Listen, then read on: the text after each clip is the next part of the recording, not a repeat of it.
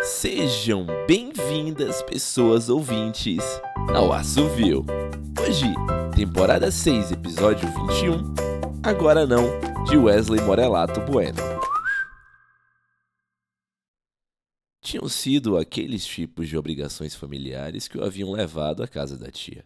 O tipo de morte, no caso. A avó estava ruim, diziam, dos pulmões e do coração, e seus ossos também não estavam grande coisa.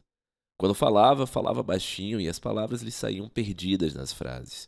Os que compreendiam o que ela queria, por um talento que só os mais próximos dos doentes têm, respondiam.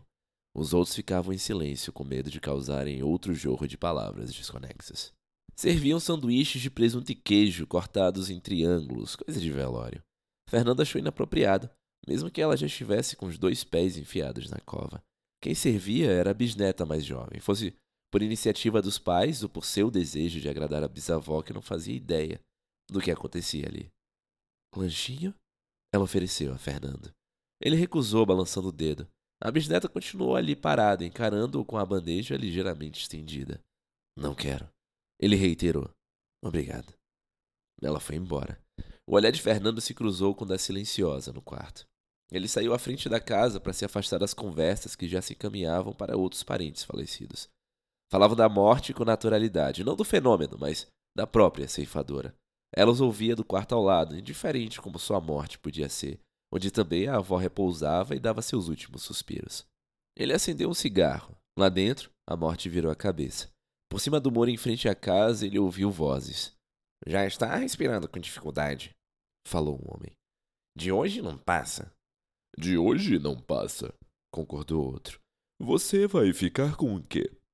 Não sei, respondeu o primeiro. Tentava soar indiferente, mas sua mente se ocupou do inventário por um instante. Não tem muita coisa. A lei que é o jogo de jantar de porcelana. Pode ficar. Você vive com medo de quebrar os pratos e acaba não usando nunca. A mãe nunca usou. Mas e você? Quer o quê? Insistiu o segundo homem. O Fusca, respondeu. Era do pai. Depois que ele morreu, ele não deixava ninguém chegar perto. Se restaurar, fica bonitão.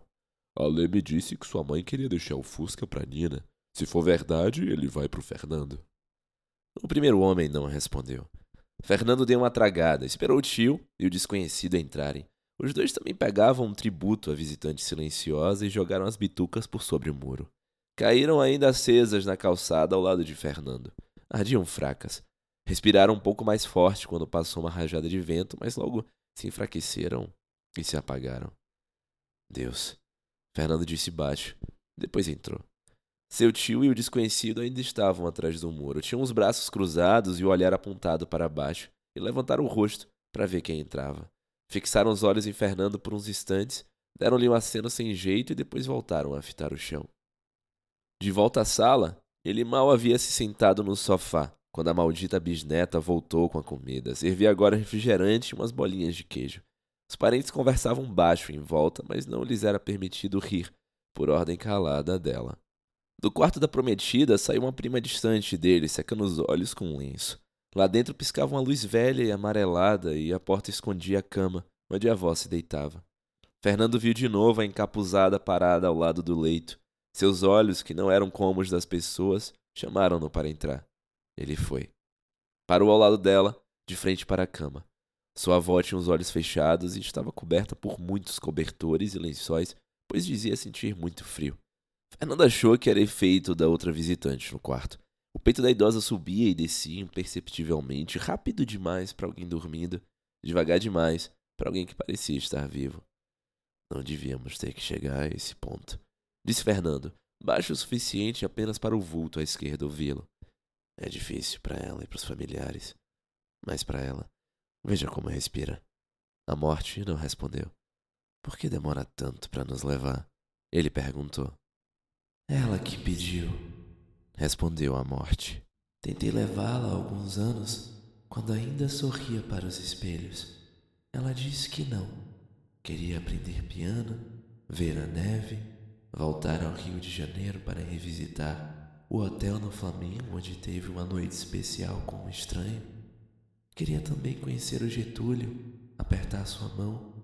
Chorou muito quando ele morreu, mas no fim não fez nada disso. Me chamou de volta aqui hoje. A avó soltou uma tosse seca e quebradiça. Me leve antes de chegar a esse ponto, Fernando pediu. Posso levar você agora? Ela sugeriu. Fernando pensou. Não, retrucou. Quero visitar a Europa, ver Gabriela uma vez mais, ter um Fusca. Depois, pode me levar. A morte assentiu. Passou por Fernando e se sentou na cama, onde segurou a mão da avó. O neto saiu para dar a notícia ao restante da família.